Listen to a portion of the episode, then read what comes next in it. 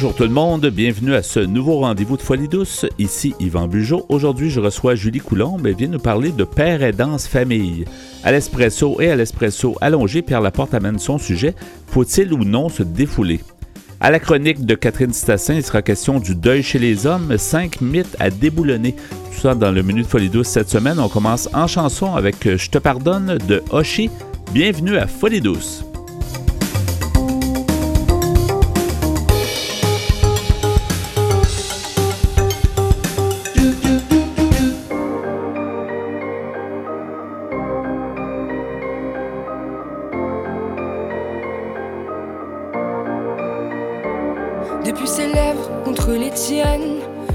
Poison dans les veines. Y a mon âme coincée sous les verres. Et dans ma bouche, un goût amer. Je rêve seul avec mes acouphènes. T'as mis mon cœur en quarantaine. Mon amour, tu m'as mise à terre. Aveugle et sourde et sans repère. Je te pardonne pour mon cœur fracassé. Je te pardonne pour tout ce que tu m'as fait. Je te pardonne d'avoir tout. Je te pardonne. Je voudrais oublier, je me sens conne. J'aurais pas pensé, j'abandonne. Je mets tout de côté, tu m'étonnes. L'amour fait crever, je te pardonne.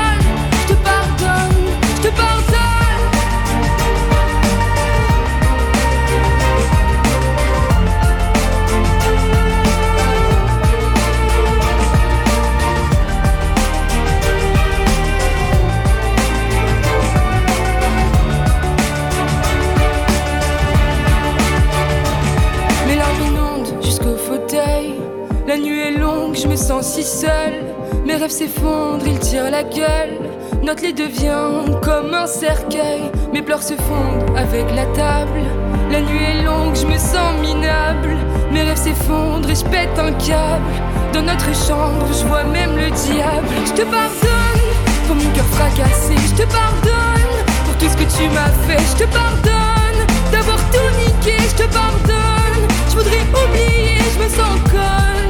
J'aurais pas pensé, j'abandonne. Je mets tout de côté, tu m'étonnes. Que l'amour fait crever, je te pardonne, te pardonne. J'en ai vu assez.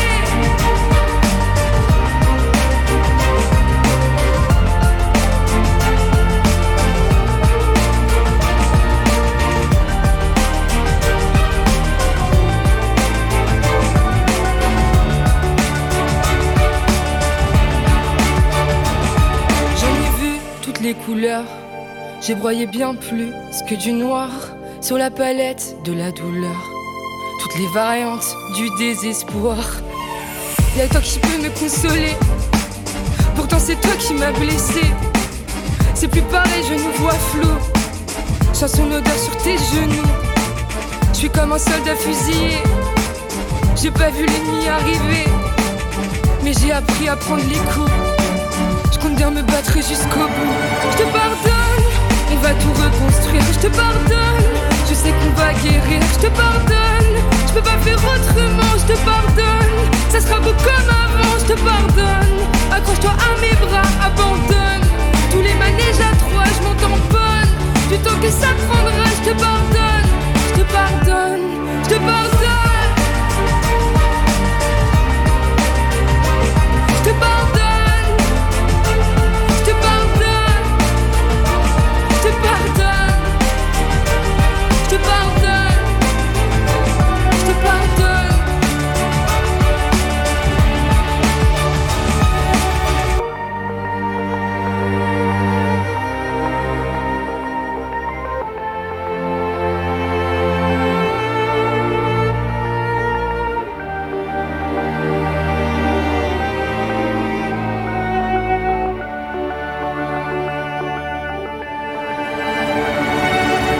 Que vous soyez branché, déboussolé, renfermé ou éclaté, vous s'étonisez actuellement Folie douce.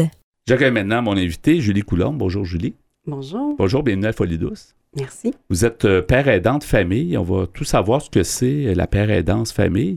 Euh, d'abord, j'aimerais qu'on parle de vous, en fait, de votre, de votre histoire. Comment, comment finalement vous êtes arrivé à être père aidant de famille, puis peut-être nous expliquer qui vous êtes finalement pour le bénéfice de, de tout le monde qui nous écoute. Alors, euh, je suis une, d'abord, euh, dans ma vie personnelle, je suis une personne proche aidante euh, pour un membre de l'entourage qui a un enjeu de santé mentale. OK.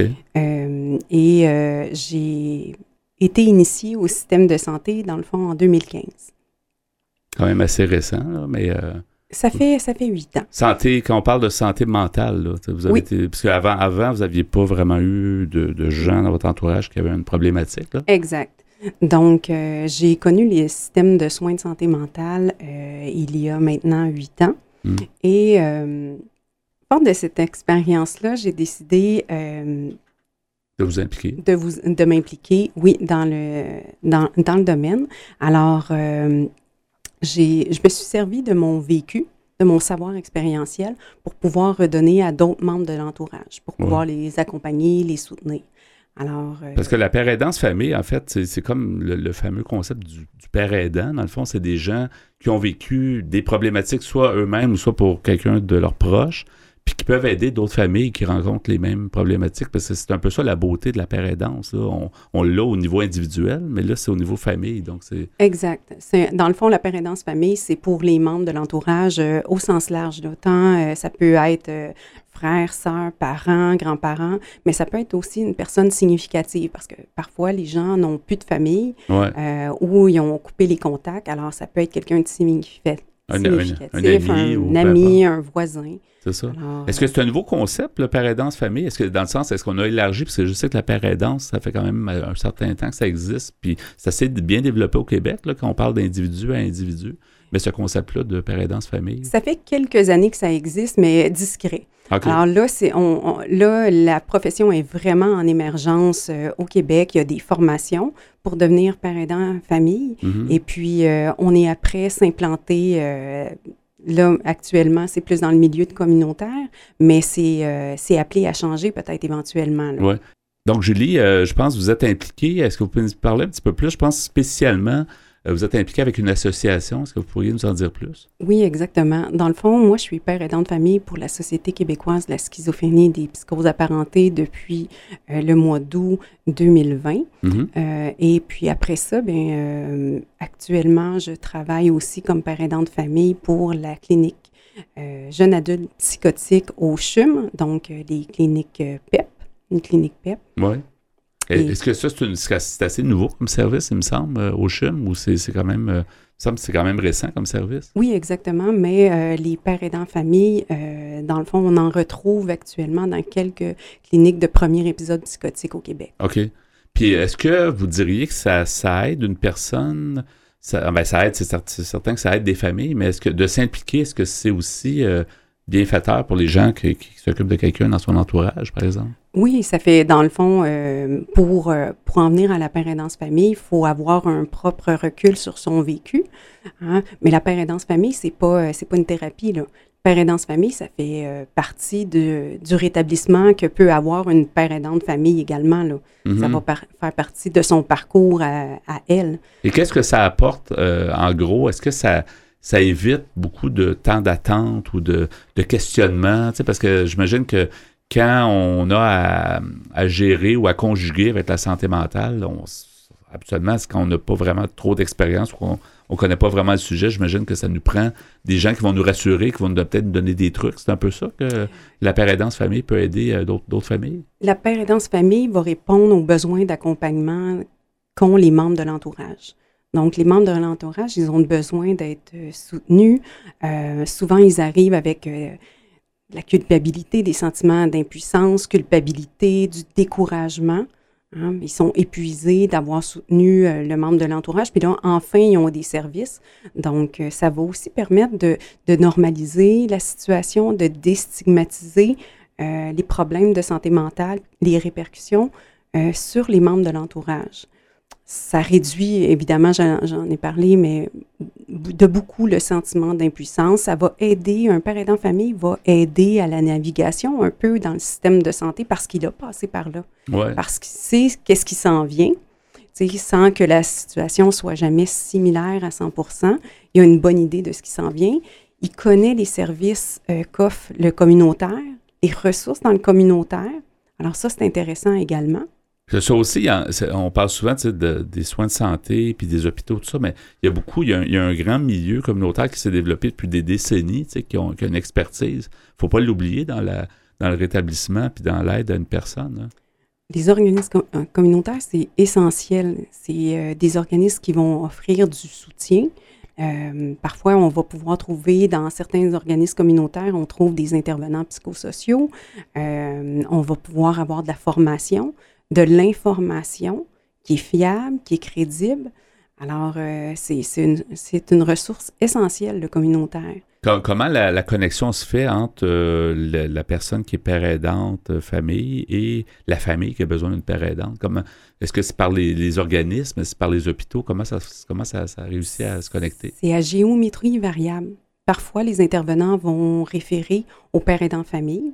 Parfois, c'est les membres de l'entourage qui, avec leur recherche, vont avoir contacté un organisme communautaire et vont avoir un père aidant famille.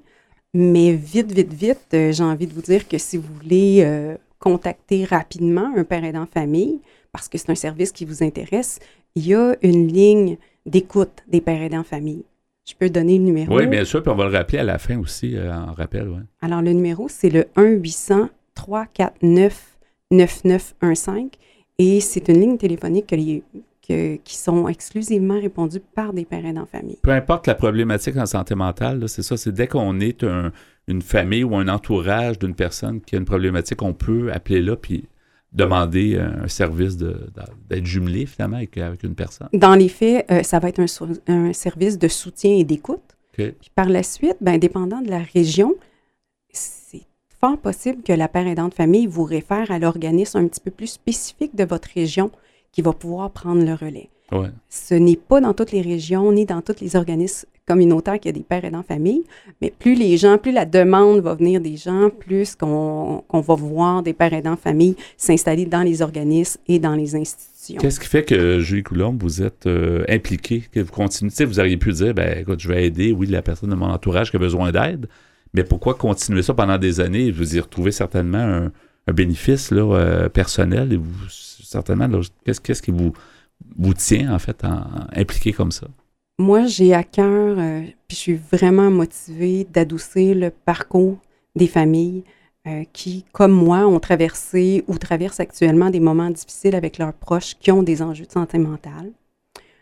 Je souhaite faire avancer la cause de la santé mentale, contribuer à déstigmatiser, faire connaître euh, les nouveautés, les traitements, euh, ce qu'il y a de disponible pour les membres de l'entourage. Je souhaite, moi, mon souhait, c'est d'accompagner les membres de l'entourage pour qu'ils deviennent de meilleurs accompagnateurs pour leurs proches. Parce qu'ils font partie du rétablissement de la personne, c'est ça? On les a souvent comme un peu ignorés à une certaine époque, c'est moins le cas aujourd'hui, mais effectivement, ils sont, très importants dans le rétablissement ils sont essentiels et c'est prouvé que le rétablissement d'une personne euh, va être grandement amélioré s'il y a l'implication des membres de l'entourage. Hmm. Donc, euh, mais eux aussi, ils ont droit à leur propre, leur propre rétablissement.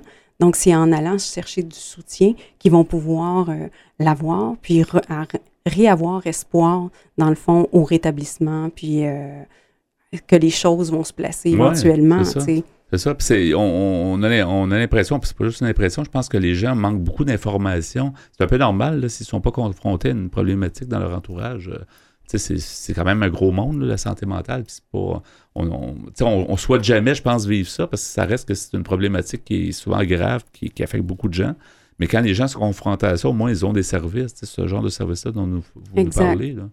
Actuellement, c'est méconnu, mais c'est justement pour ça que, que, je suis ici, pour faire connaître le service.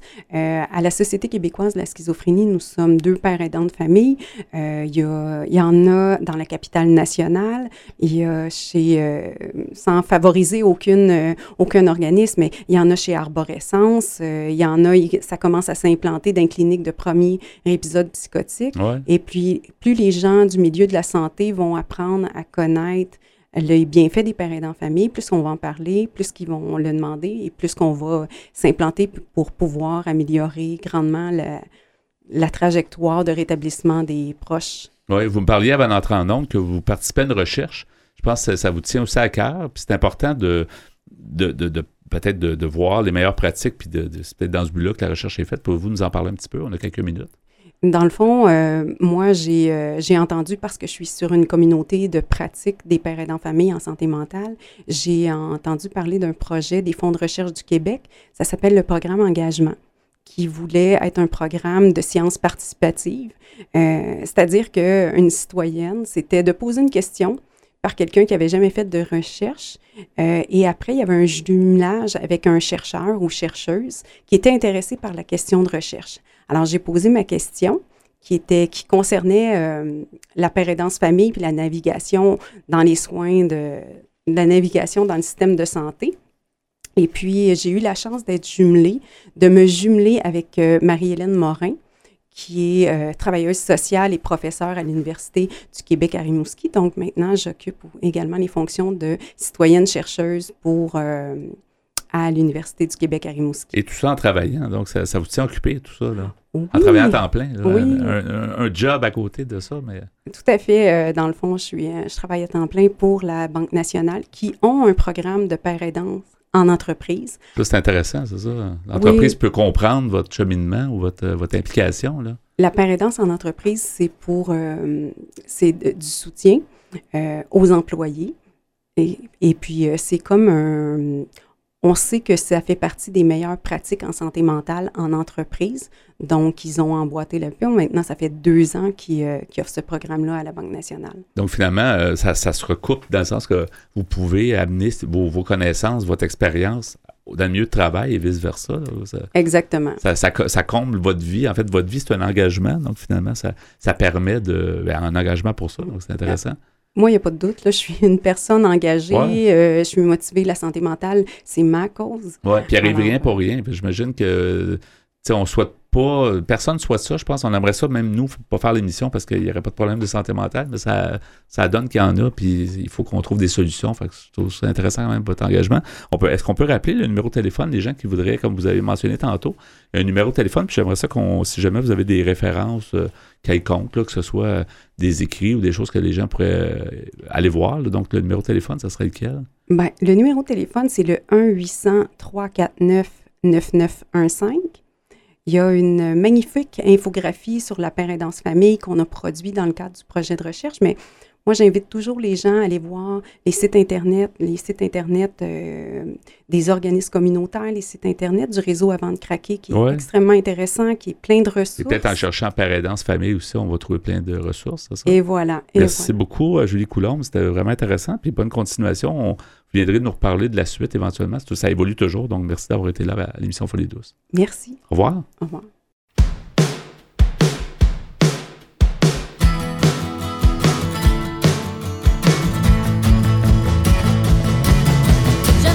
du pick-up d'un trail en prenant de la bière. J'aime ça mettre mes belles robes le soir pour aller danser. J'aime ça faire du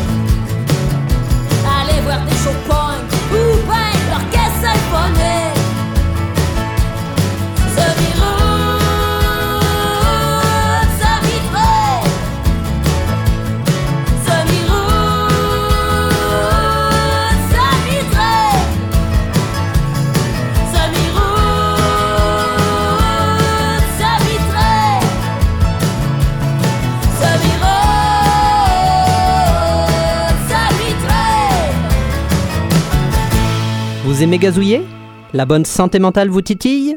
Suivez Folie Douce Radio sur Twitter. Eh, bonjour Pierre Laporte. Salut Yvan. Alors aujourd'hui, tu nous poses une, tu te poses une question, tu nous poses une question. Faut-il ou non se défouler? Oui, je pense que la plupart des gens à qui on posait la question nous diraient oui, c'est important Ouais. de se défouler. Ben, avec un- avec peut-être un peu de retenue. Des fois, si on prend une masse et on casse tout chez soi, peut-être que le lendemain, on va regretter. Il Oui, faut sûrement. faire oui. attention. hein. faut pas se défouler trop sur les autres non Ouais, plus. ouais, puis faut, il faut que ce soit encadré, là, c'est Oui. sûr. Alors, je suis allé voir, pour commencer, pour m'amuser, qu'est-ce qu'on donne comme définition euh, de se défouler. Allé voir sur le site du Centre national des ressources textuelles et lexicales. On nous dit, euh, de façon usuelle, c'est, euh, si on parle, par exemple, de l'occasion de se défouler, c'est une libération des, ten- des tensions intérieures, des interdits, attitudes ou comportements libres, sans culpabilité ni retenue. Mm. On nous dit aussi c'est un acte ou une attitude particulière par lequel les tensions psychiques se résolvent.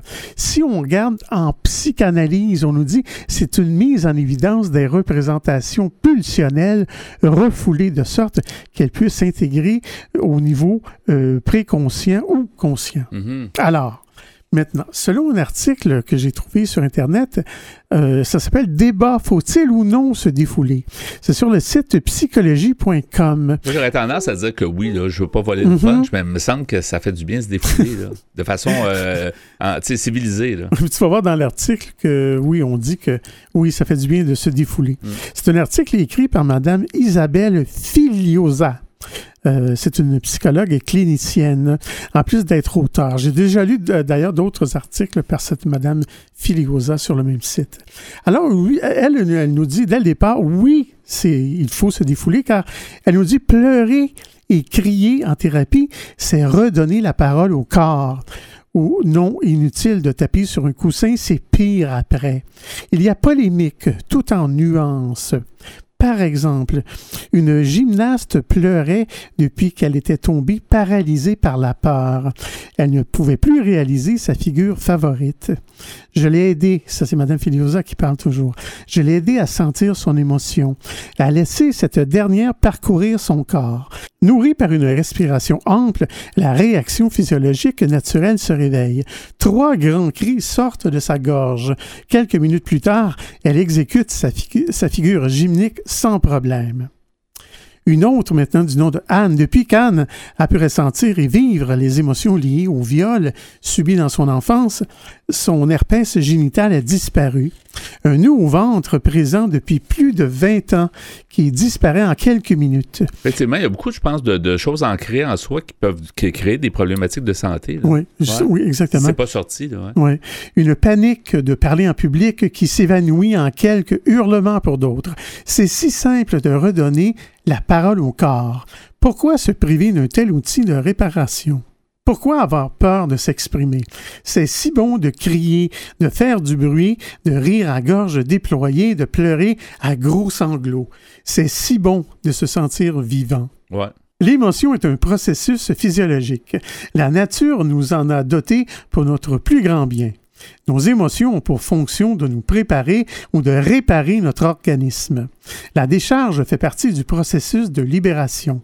Inhiber l'expression d'une émotion, c'est bloquer une réponse physiologique de l'organisme. C'est conserver la tension. Faut-il donc toujours pleurer ses détresses, crier ses terreurs et manifester bruyamment ses colères? Non, seules nos émotions naturelles sont exprimées. Or, 80% de nos réactions émotionnelles ne sont que des sentiments parasites. Ce sont des émotions emmêlées, des blessures non guéries de l'enfance, des sentiments écrans de nos émotions véritables. Beaucoup d'entre nous ont du mal avec leurs émotions parce que la société nous invite à les réprimer depuis notre plus jeune âge. Elles sont coincées en nous depuis si longtemps que nous avons peur qu'elles ne détruisent tout autour de nous si nous les laissons affleurer. C'est un fantasme de tout petit enfant. Il ne s'agit pas d'exprimer n'importe quoi, n'importe comment. La décharge qui libère est celle qui a du sens parce qu'elle est entourée de mots. Et peut-être ça, doit être fait un peu euh, sous encadrement, je peux- jusqu'à un certain point. Tu sais, le défoulement, des fois, dans certains cas, peut-être ça peut être souffrant de, de trop, Ouais. tu sais, quelqu'un qui, qui a trop de choses à sortir. là. Mhm. Aujourd'hui, nous dit Mme Filiosa, il existe en psychothérapie de multiples approches, à chacun de sentir la route qui lui convient le mieux. Pour ma part, j'aime celle de la décharge émotionnelle parce qu'elle est simple, naturelle et belle. Je l'utilise encadrée par d'autres techniques et outils. Maintenant, M. François Lelard est psychiatre spécialisé dans le conseil en ressources humaines. Il a des réticences. Il nous dit Vous vous sentez tourmenté par des émotions sans rien en laisser paraître. Euh, peut-être regrettez-vous de n'avoir pas suivi une thérapie de groupe où les participants expriment leur colère rentrée en hurlant et en frappant des coussins ou en éclatant en sanglots en évoquant leurs blessures passées libérant leurs émotions sous l'œil bienveillant du groupe. Cette vision des émotions comme un trop-plein qu'il faut savoir évacuer de manière explosive a longtemps euh, été prédominante en psychologie. Mais des études récentes montrent que cette vidange émotionnelle, entre guillemets, n'est pas aussi bénéfique qu'on le croyait. Lorsqu'on demande à des sujets d'exprimer bruyamment leur colère en criant et en frappant, ils se sentent encore plus en colère après l'expérience. Ils sont plus irritables et leur tension artérielle plus élevée. Mais je vais m'arrêter ici, Yvan. Et tu vas continuer l'interrogation euh, plus tard à l'espresso allongé. Faut-il ou non se défouler?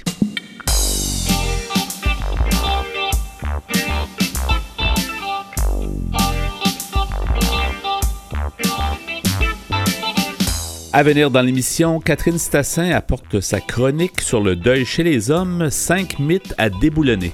À l'espresso allongé, Pierre Laporte continue avec sa question Faut-il ou non se défouler?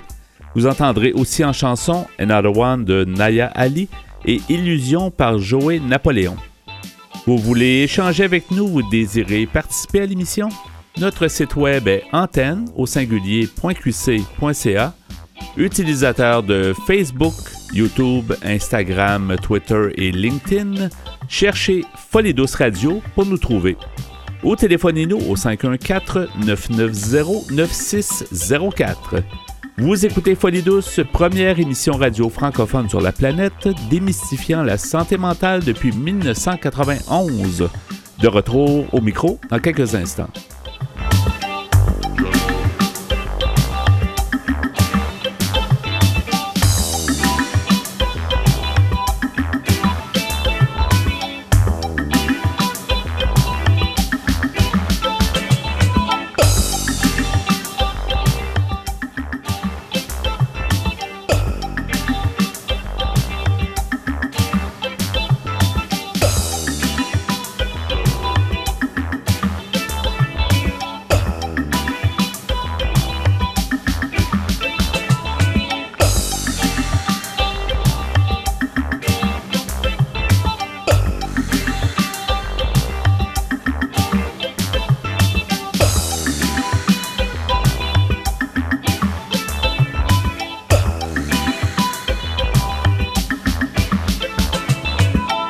Laissons tomber nos préjugés et dépoussiérons le sujet de la santé mentale.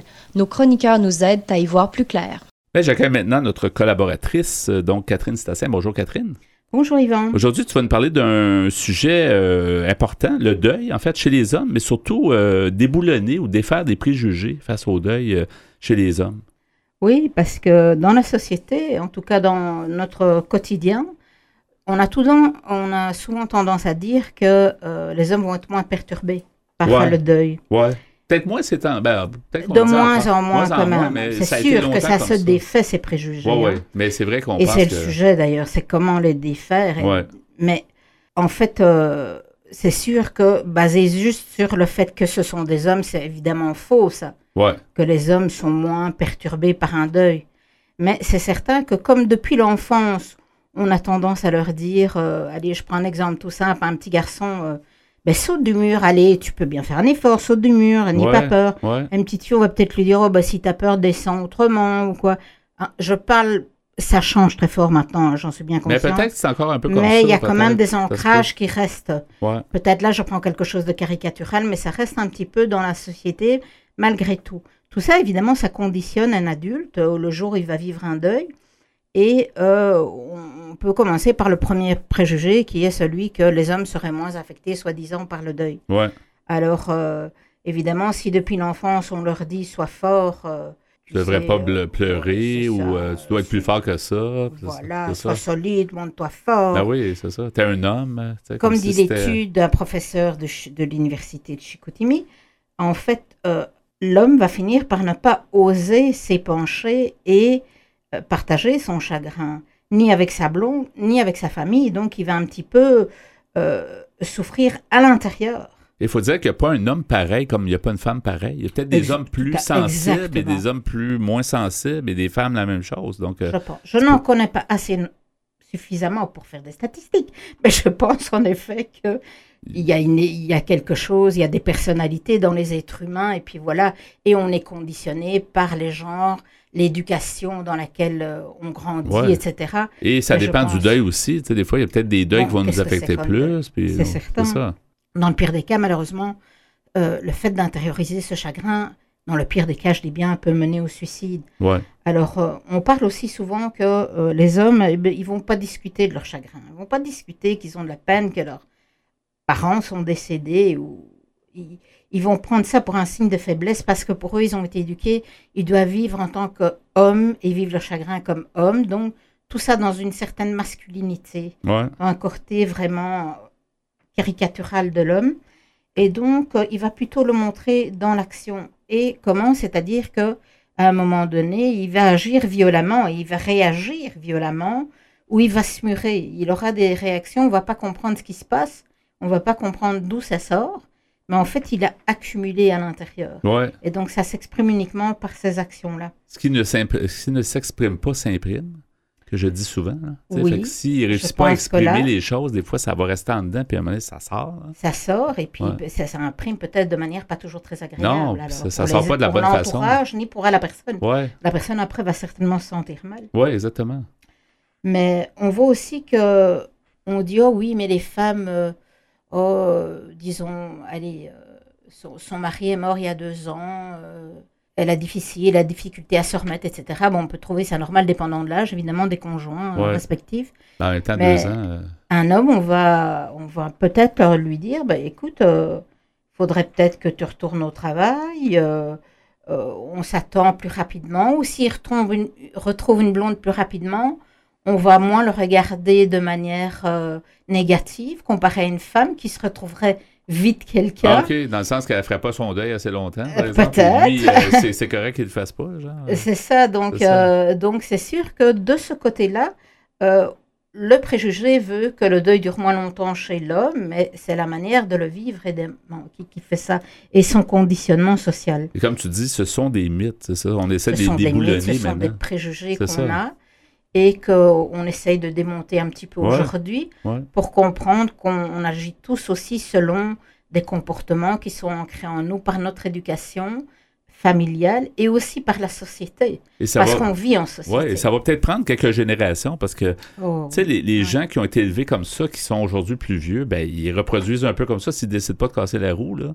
Fait que c'est ça l'affaire. Il faut que quelqu'un, à un moment donné, décide de dire là, faut je- c'est pour ça qu'en informant les gens comme tu le fais aujourd'hui, ben, prendre conscience, peut-être changer nos comportements pour dire, ben, cassons cette roue-là, arrêtons de perpétuer toujours cette espèce de ça. mythe ou cette. euh, Mais on a beau des fois casser ces trous, comme tu dis, on va se retrouver, un enfant va se retrouver dans le milieu éducatif, ou peut-être que là, il, ça- ça- il y a encore ce genre de préjugés ouais.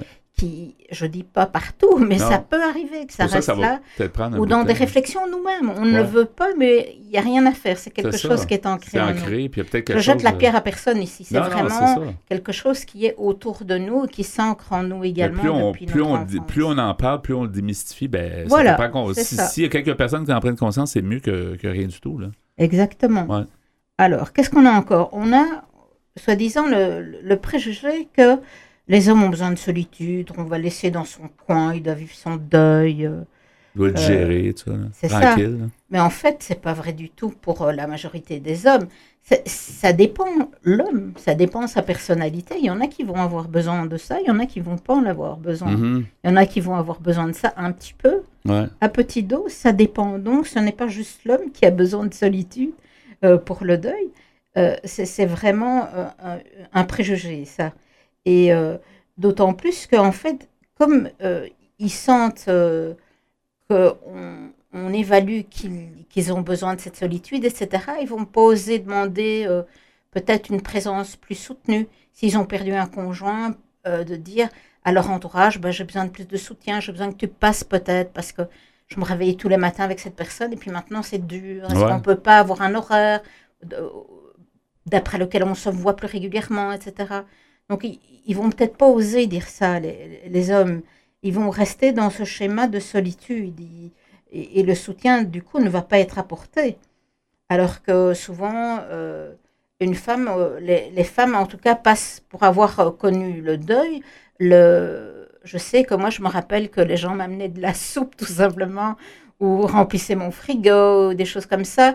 Et ça, je trouvais ça extraordinaire, je trouve ça très très chouette. Ça donne comme un support. Là. C'est tout un support. Et puis il y avait une régularité, etc. Est-ce que c'était cette manière de s'occuper d'une femme? Je ne sais pas. Mais en tout cas, Mm. il y a une différence là dans ce qui est préjugé euh, sociétal.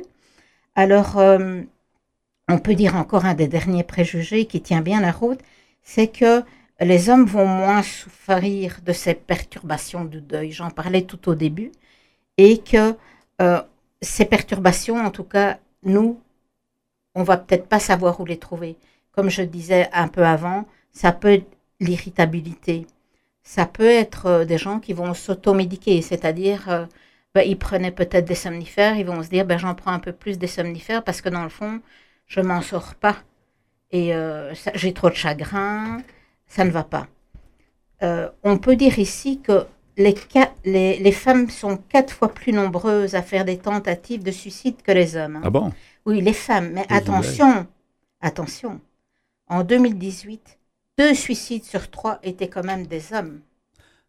Alors on peut se dire, est-ce qu'il y a quelque chose là où l'homme casse en deux parce qu'il n'a pas pu aller chercher du soutien, pas pu parler, etc. Ça veut dire qu'il y a comme une hausse euh, assez soudaine où il y aurait deux suicides sur trois. euh, Euh, alors en qu'avant, 2018, hein, Ouais, moi en je sors mes 2018, chiffres. Mais c'est quand euh, même euh, étonnant pour voilà, ce qui s'est donc- passé. tu sais, on- le deuil chez l'homme est quelque chose qui, qui peut les casser en deux, mais ça, ça va se voir trop tard. Ouais, c'est ça. Euh, donc, en fait, il y a, pourquoi? Parce qu'il y a ce sentiment de honte, ils ont intériorisé, c'est un signe de faiblesse, donc ils vont développer les troubles anxieux, dépressifs, euh, dépression sévère, avant d'aller chercher de l'aide, et des fois, quand, ce sera, quand c'est un petit peu tard. Donc, euh, il a l'impression, l'homme, d'être dévalorisé quand il fait ça, parce que il a acquis tout ce que la société lui a dit. Il etc. pense que en- intérieurement, c'est ça, il se dit ben je dois le vivre comme ça parce que je me suis comme c'est comme un conditionnement dans le fond. C'est un eu, conditionnement social. Voilà, c'est ça. Donc, c'est important de dire ici qu'il faut comprendre ce que les hommes vivent pour arriver à déconstruire tout, ce- Mhm. tout ce qu'ils vivent, d'accord Et aller les aider. On veut vrai, on- il faut qu'ils comprennent, les hommes comme les femmes d'ailleurs, pour les soutenir, que c'est ancré dans notre manière, euh, dans, notre, dans nos comportements sociaux. Mhm. D'accord Et donc, c'est ça qui est d'autant plus difficile. Comme tu disais, on peut casser la roue familiale, mais il y a toute la société qui nous enrobe. Et donc, c'est assez difficile de, se débarrasser de ça d'un seul coup. Mais comme les gens écoutent l'émission Folie douce et ta chronique, on va sûrement aider tranquillement, très humblement, aider. à améliorer la perception et surtout euh, le conditionnement des Voilà. arrêter, là. Donc, ne pas, ne pas euh, s'imaginer que telle personne euh, est isolée parce qu'elle a envie. Non, peut-être qu'il y a quelque chose derrière. Suite à un deuil, euh, aller peut-être proposer quelque chose.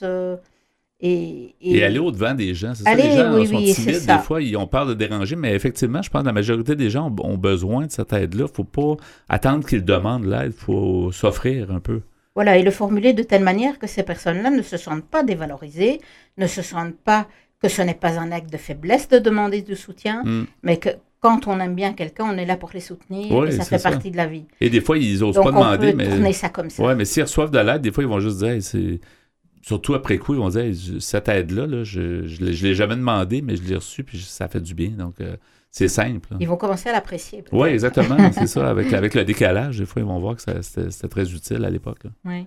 Je donne évidemment les coordonnées de Télécoute euh, Le Deuil. Il Au existe une deuil, ligne, ouais. vous verrez, euh, Spécialement il y a pour des le deuil, là. références. Ouais. Voilà. En fait, on peut le dire, on peut le dire. C'est un, un 888 le deuil, je crois. hein, C'est le- ça, le numéro. c'est c'est Télécoute qui fait ça. Ouais. Donc, euh, il y a aussi les références de l'ordre des psychologues, bien entendu. Si euh, votre maladie dure plus que quelques semaines, quelques mois, c'est sûr qu'il vaut mieux aller consulter. J'ai donné aussi les références des articles sur lesquels je me suis basée, notamment la- l'étude euh, du, du professeur euh, Jacques Cherblanc de Ouais. Lucac. Il nous reste encore euh, environ une minute, mais je veux mentionner que les, les coordonnées que, dont tu mentionnes euh, vont toujours être au même endroit sur notre site internet, un internet pardon, antenne.qc.ca. Dans la section mentionnée à Folie douce, c'est ta chronique, euh, Catherine Stossin, donc sur le deuil chez les hommes. Un, un dernier mot, en quelques, une minute peut-être, quelques mots en conclusion de cette, de cette Mais chronique. Peut-être ne, ne jamais prendre pour acquis que la personne va, va se débrouiller. Pensez que vous êtes peut-être euh, une personne qui peut aller l'aider, qui peut euh, déclencher quelque chose, au moins euh, proposer des solutions de soutien. Si la personne n'accepte pas votre soutien à vous, peut-être aller chercher, lui proposer d'autres avenues et la personne se décidera sur ce qui lui convient le mieux. Et il y a vraiment beaucoup de ressources, il y a beaucoup d'aide, que ce soit les CLSC locaux, que ce soit, comme tu dis, lors des psychologues, cette ligne-là. La là, ligne d'écoute va orienter les gens. Ouais. Il y aura moyen en fonction de- du lieu où vous habitez. Euh, des fois, les professions, les, les ordres auxquels vous appartenez, ou on les de- agriculteurs, ou, Oui, effectivement. euh, peu importe, vous, vous recevez de l'aide un petit peu aussi en fonction de cela. Il faut s'informer auprès de, de, de notre milieu, là, ça, de travail Voilà. ou de milieu de vie, là, effectivement. Merci beaucoup, c'était Catherine Sassin pour cette, euh, cette chronique. Donc, le deuil euh, chez les hommes, mais spécialement euh, les préjugés, en fait, qu'on a essayé de déboulonner, en tout cas les cinq mythes euh, que tu nous as amenés. Merci, Catherine, et à une prochaine chronique. Merci, au revoir. Au revoir. Yeah. Bow, bounce, yeah, hey. Black Jews, black car, black everything. I got another when your feelings set on everything. Another one for the city, hustle every day. I put it down for the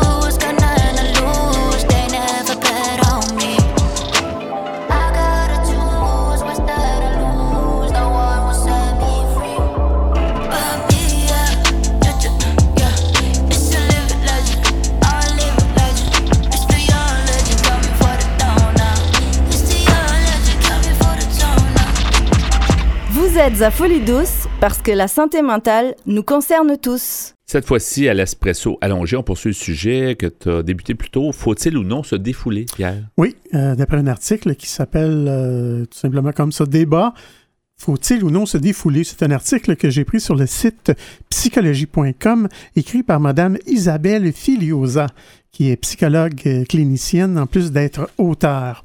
Alors, je vous disais tantôt, j'étais en train de citer un monsieur du nom de François euh, qui est psychiatre spécialisé. Euh, il nous euh, spécialisé dans le conseil en ressources humaines. Alors lui, il, a beaucoup de réticences avec, euh, en tout cas, il a certaines ré- réticences avec le défoulement. Il nous parlait de thérapie tantôt. Alors il disait que demander aux gens de pleurer en évoquant un événement triste aboutit à un résultat où ils sont plus tristes encore et plus perturbés que ceux à qui on a simplement demandé de raconter l'événement sans exiger qu'ils se laissent aller aux pleurs. La théorie de la vidange émotionnelle oublie que nos émotions ont une fonction capitale de communication avec autrui. Exprimer une émotion de manière adaptée, c'est faire en sorte qu'elle nous aide à résoudre un conflit ou à améliorer notre relation à l'autre. Plutôt que de vous défouler contre un coussin, entraînez-vous plutôt à exprimer votre colère au moment où l'on vous contrarie, en la dirigeant contre celui ou celle qui cause votre ire, et arrangez-vous pour que votre colère ne soit pas insultante ou trop accusatrice, afin de laisser la place plus tard à une résolution du conflit qui vous, qui vous évitera d'autres colères.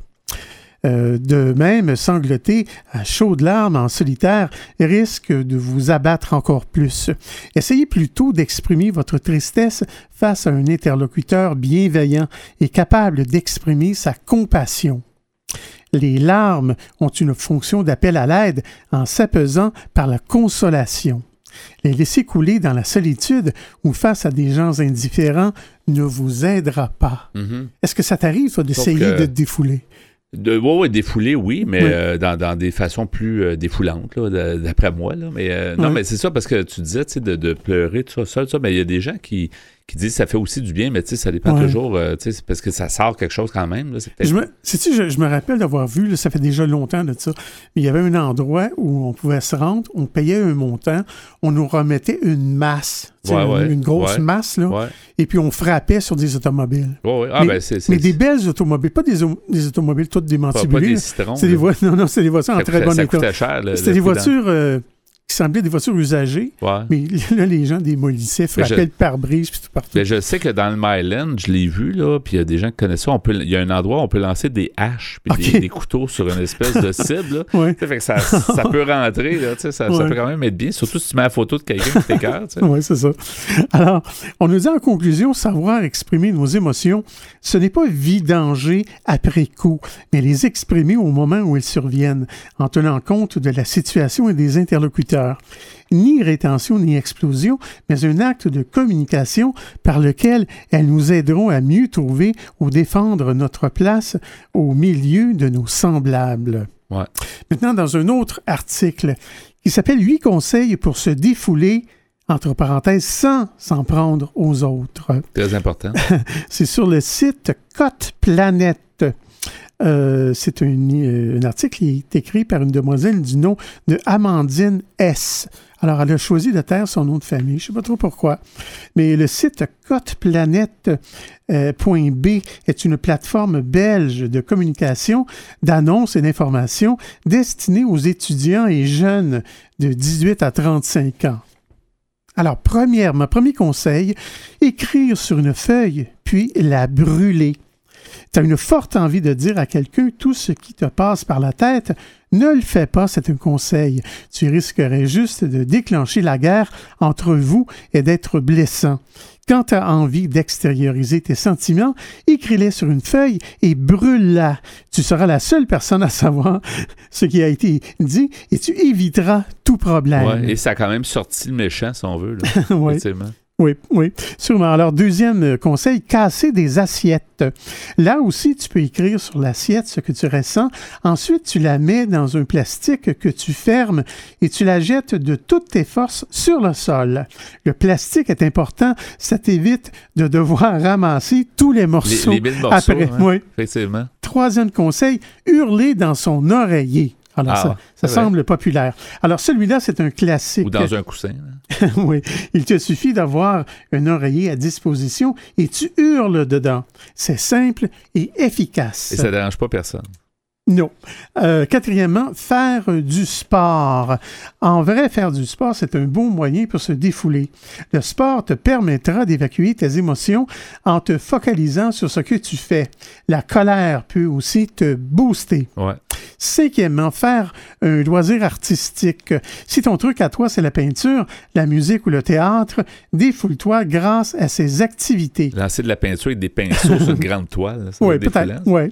Parfois, on est beaucoup plus inspiré lorsqu'on ressent des émotions fortes. Ouais. Sixièmement, nettoyer. Ça peut paraître étrange, mais nettoyer pour t'aider à te défouler, euh, faire la vaisselle, euh, la vaisselle, passer l'aspirateur, nettoyer les toilettes, tout est bon pour s'acharner sur la Et, saleté. et- et il va y avoir quelque chose de très positif. Tu vois, ça va être propre chez toi. Ça va être propre, oui. Septièmement, euh, jouer à des jeux vidéo. Passer ses nerfs sur les jeux vidéo, ça peut fonctionner. Tu peux jouer à des jeux de combat pour t'en prendre à quelqu'un qui n'existe pas réellement. Les jeux de course comme Mario Kart peuvent être aussi une solution. Euh, tu lances des objets sur tes adversaires euh, pour essayer de gagner la course. C'est pas mal, non? Et euh, évidemment, euh, n'y joue pas si tu es mauvais perdant. Ça ne ferait euh, que t'énerver davantage. Et finalement, suivre Code Planète, leur propre site. La légende raconte que si tu suis Code Planète sur les réseaux, ta colère partira va, il va instantanément. donner des bons trucs. mais Ça, je suis pas sûr. Ah, mais c'est intéressant, ces trucs-là, quand même. Faut-il ou non se défouler? Merci, Pierre, pour cette chronique.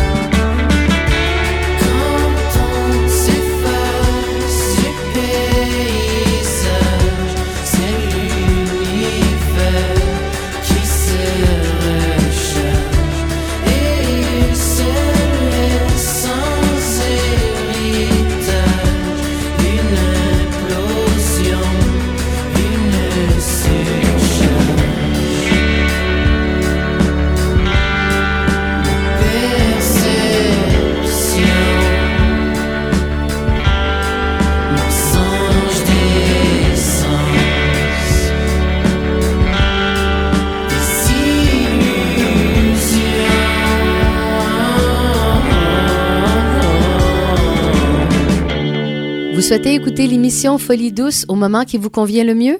Branchez-vous sur notre site web pour accéder à notre canal radio sur YouTube. antenne.qc.ca antenne.qc.ca Avant de terminer ce rendez-vous, Pierre, on va nommer les chansons. On a écouté en début d'émission Oui. euh, Je te pardonne. De Oshi, On a écouté la chanson Semi-route, semi-trail. de Sarah Dufour, Dans la deuxième demi, Another One. de Naya Ali, Et à l'instant, Illusion. de Joey Napoléon. Merci beaucoup pour ce choix musical et ton travail en régie. Ben, bienvenue, mon cher. Et merci également pour ton sujet aux espressos où tu as posé la question faut-il ou non se défouler? Je pense qu'on en conclut qu'il faut se défouler, mais de façon intelligente. Ouais. Alors, merci pour ça. Notre invité en début d'émission, Julie Coulombe, nous a mieux fait connaître la père et danse famille. Notre collaboratrice Catherine Stassin nous a parlé du deuil chez les hommes et surtout cinq mythes à déboulonner. C'est donc Folie douce cette semaine. C'est Yvan Bugeaud à l'animation. Bonne semaine à tous et à la prochaine. Au revoir.